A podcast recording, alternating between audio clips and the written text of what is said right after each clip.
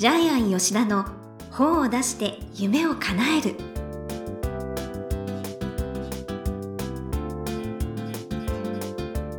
こんにちは倉島真帆です。ジャイアン吉田の本を出して夢を叶える。ジャイアン今回もよろしくお願いいたします。はい、よろしくお願いします。はい。ジャイアン久々アパホテル2代目の元谷拓専務にお会いしたそうですね。はい、えっ、と、元谷さんがですね、はい。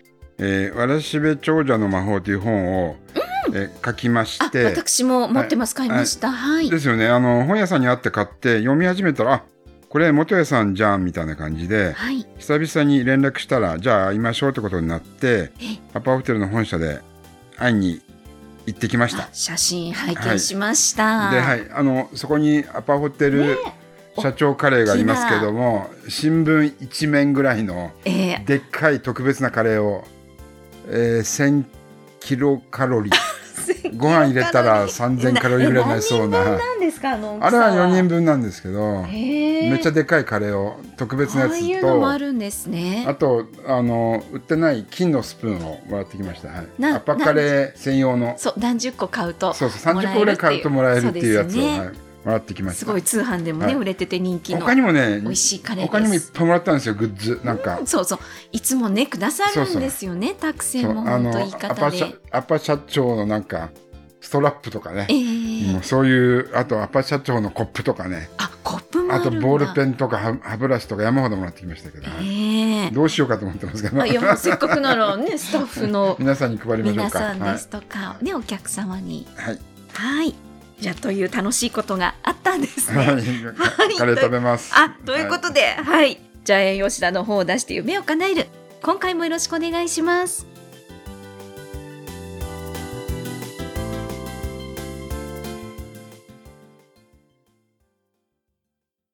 続いてはいい本を読みましょうのコーナーです。このコーナーはジャイアンが出版プロデュースをした本も含めて世の中の読者の皆さんにぜひ読んでもらいたいといういい本をご紹介しています。今回の一冊は何ですか？ハッピーチェンジの法則、えーサブタイトルがこの世にはいない存在。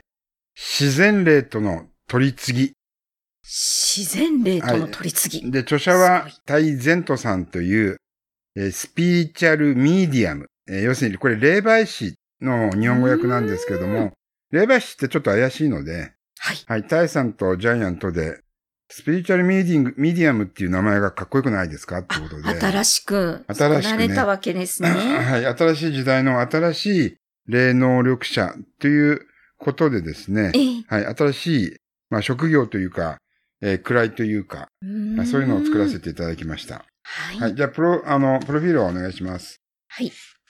2011年から修行開始。2012年、和歌山でカウンセリングの予約が取れない状況になられます。2019年7月、和歌山だけではなく、東京でも自分の活動を広めたいと思い上京。2019年9月、株式会社月の輪を設立。2020年9月、国際ビジネス大学、国際ビジネス大学校、和歌山校の校長にご就任。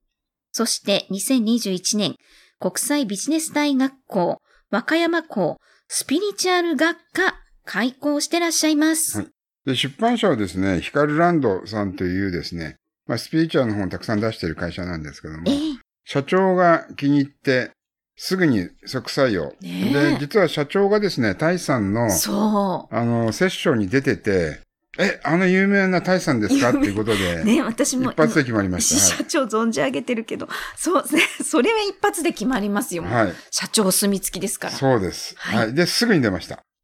あっという間に出ました。い。はい。で、タイさん、えースピリチュアルミディアム、えーまあ、霊媒師なんですけども、ええ何でも分かっちゃいます、その人。例えば、もうほんとすごい、この方も。東京に出てきて、喫茶店でお茶飲んでて、隣の女性見て、最近彼氏と別れましたよね、みたいなことを話しかけたら、隣の女性がびっくりして、なんであなたそんなこと分かるんですか？どっからつけてきたんですか？警察言いますよあの東京だとそうなりますよ。そうなっちゃうんですよね。はい。で、和歌山ではそれは普通なんで、タイさん、いきなり知らない会社に行って、お宅のあの例を見ますみたいな。先祖の例見ますとか言って、ノックして訪問して、だいたい全部 OK だったんですよね。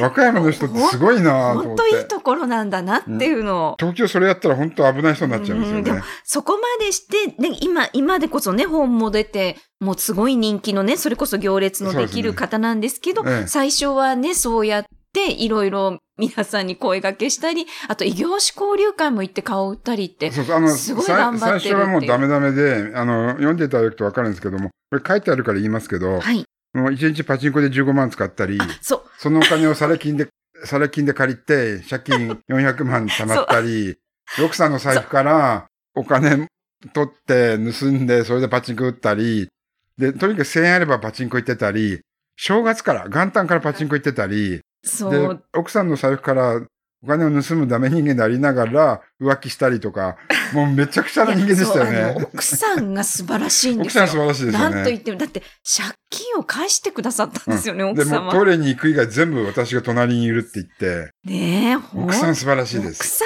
んがすごい。で、占いも当たるんで、人の運勢が見れるんで、奥さんがあなた占い師やりなさいってそう、言ったんこれですよね。だって。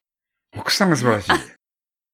で、あの、ちょっとタイさんのこのスピリチュアルな力っていうのは本に書いてありますけど、ええ。ね、外を車で走ってたら人が飛ぶのが見えたって。もうそれ怖いからやめてあ、昨日飛び降り自殺ありましたみたいな。ええあと人のなんか足だけ見えて、そこも自殺の、自殺があった場所とか、ねそういうのが見えて、まあ本人それ気も気分が悪くなって吐いたりしてたんですけど、で、まあそういう不思議な力があるから、和歌山ではもう4ヶ月待ちですよね。うんあの、個人セッションが4ヶ月、4ヶ月待ちになって、で、はい東京に出てきて大成功。みたいなうんあの、前にジャイアン紹介しましたけど、天明先生っていう、まあおばあちゃんなんですけども、ジャイアンの痛風の時に足をさすったらほんと30秒ぐらいで、痛みが本当にスーッと、ありえないぐらい取れたええケースもあるんですけども、はいやっぱりこういう人いるんですよね。特殊な力がある人が。うんいらっしゃいますね。ええまあ、例の世界信じるかどうかなんですけども、うんまあ、大さんにとっては、あの、まあ、まあ、実際にはやっぱりそういう世界が存在してるかもしれないですよね。ううんん。あの、でも、もちろんですね、どうやったら運が良くなるかとか、うんもうすごい具体的にかん書いてあるんです。書いてあります考え方ですとか。まあ、結論的には感謝しかないって書いてありますけどうね。んあの、それこそ徳を積む人にはご先祖からの応援が入るとか、え一日一善しようっていう。え見えないものの感謝とかね。はい。あの、感謝する人しか幸せになれないってはっきり言ってます。うんそれから人の意見を聞く。それが、実は人の意見っていうのは実は、あなたの魂を成長させてくれるものになる。はい。はい。えー、また、まあ、世の中怖いんですけど、えー、式条例が、式式条例がいるみたいな話も書いてありますけどうね。んうん、で、睡眠は神様に最も近づいている時間とかですね。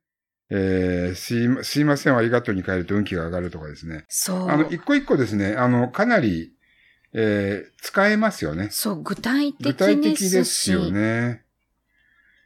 うん。人のために使ったお金はまた入ってくるとか、ね、どれだけ他人に使えたかとか、そうですね。たまにはお金と距離を取る。お金一切使わない生活すると、あの、本当のお金の価値がわかるみたいなことも書いてありますようね。ん、で、まあ、大さん自身が悩んで苦しんで、その力を今世の中の人に、えー与えてるんで、人の苦しみがわかるんですよね。で、苦しんだ人はその苦しみを、ね自分が苦しんだことで人を癒すことができる。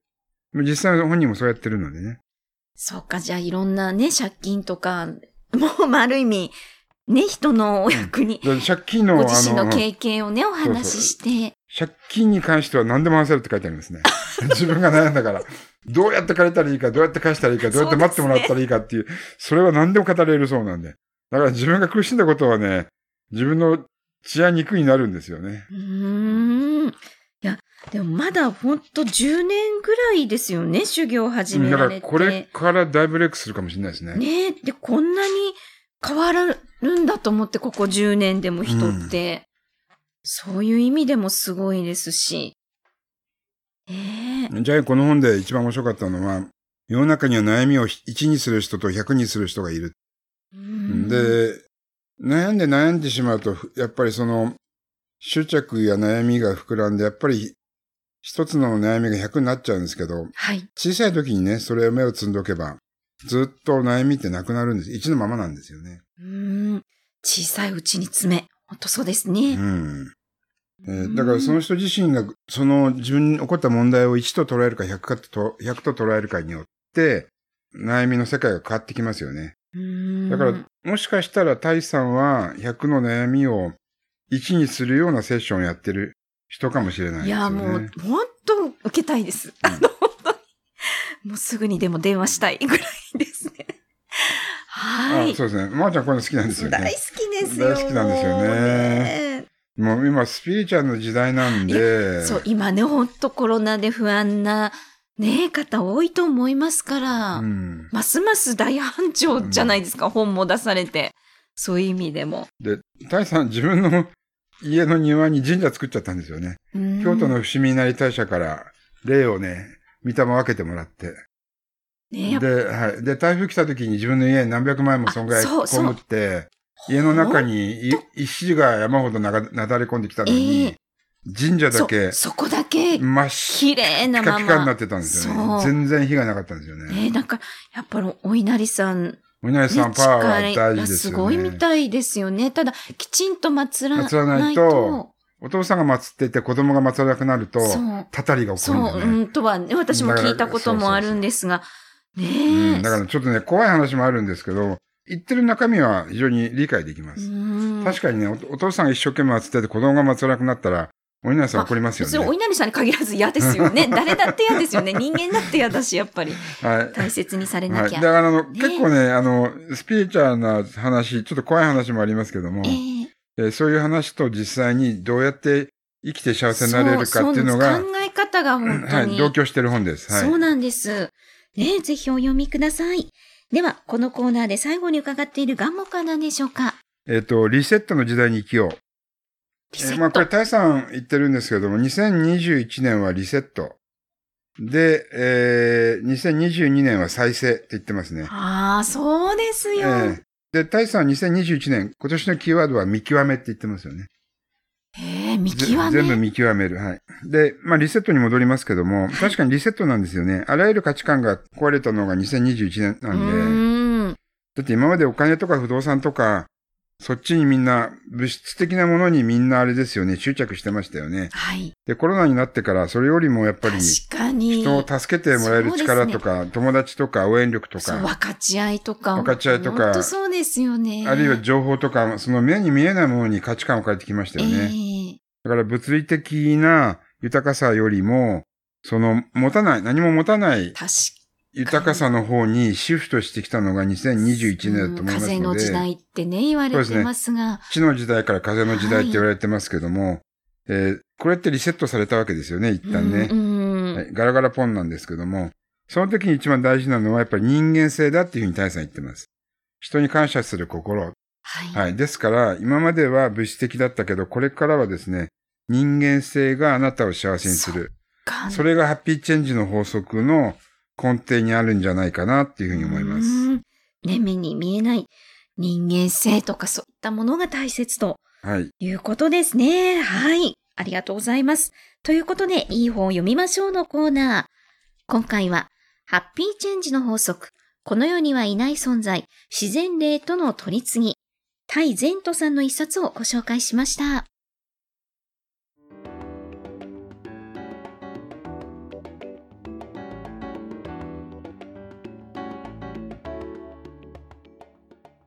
続いては、本を出したい人の教科書のコーナーです。このコーナーは、本を出すプロセスで出てくる問題を毎回1テーマに絞ってジャイアンに伝えていただきます。今回のテーマは何でしょうか？えっと、見えないものを見える人は本が書ける。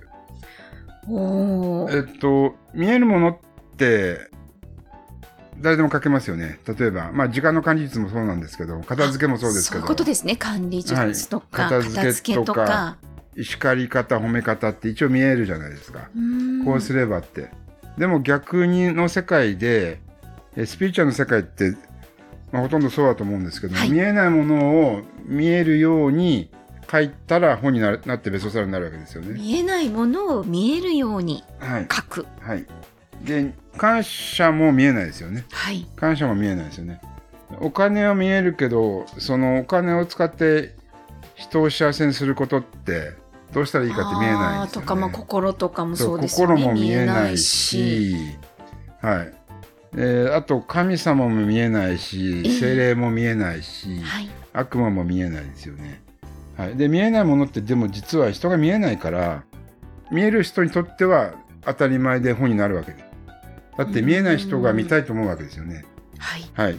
タイさんの見える世界も、えー、タイさんの見える世界から自分の見える世界にお起こってる何かを解決したいと思ってたくさんの人が相談しに行くわけですよね。ああ、確かにそうですね。見えない世界を非常にね、具体的にわかりやすく説明してええますよね。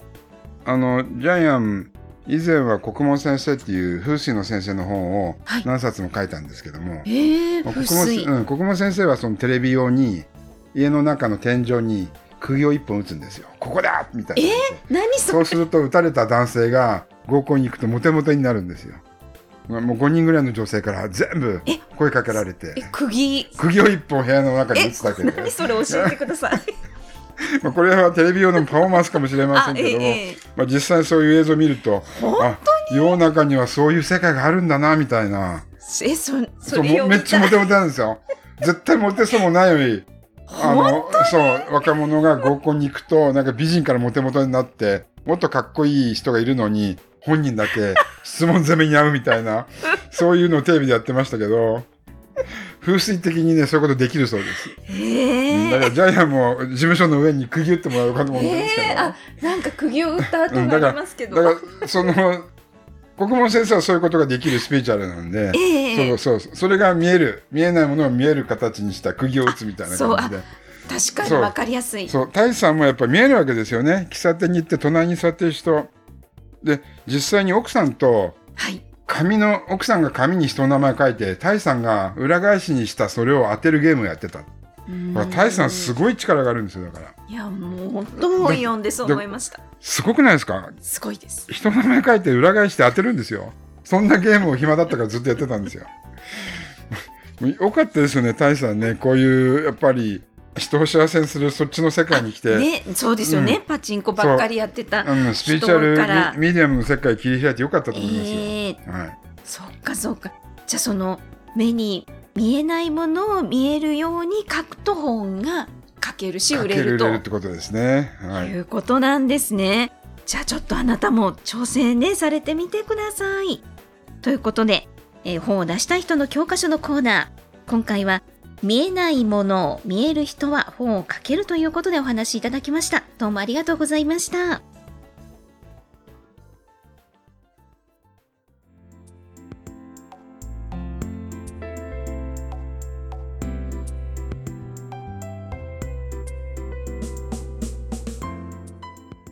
ジャイアン吉田の本を出して夢を叶える。いかがでしたでしょうか？この番組ではジャイアンへの質問もお待ちしています。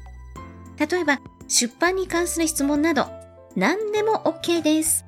天才工場のホームページをチェックしてみてください。また、この番組で質問を採用された方には抽選で、ジャイアンのサイン入りの本をプレゼントいたします。それではジャイアン、今週もどうもありがとうございました。はい、ぜひ皆さんも見えない世界を描いて本を書いてください。はい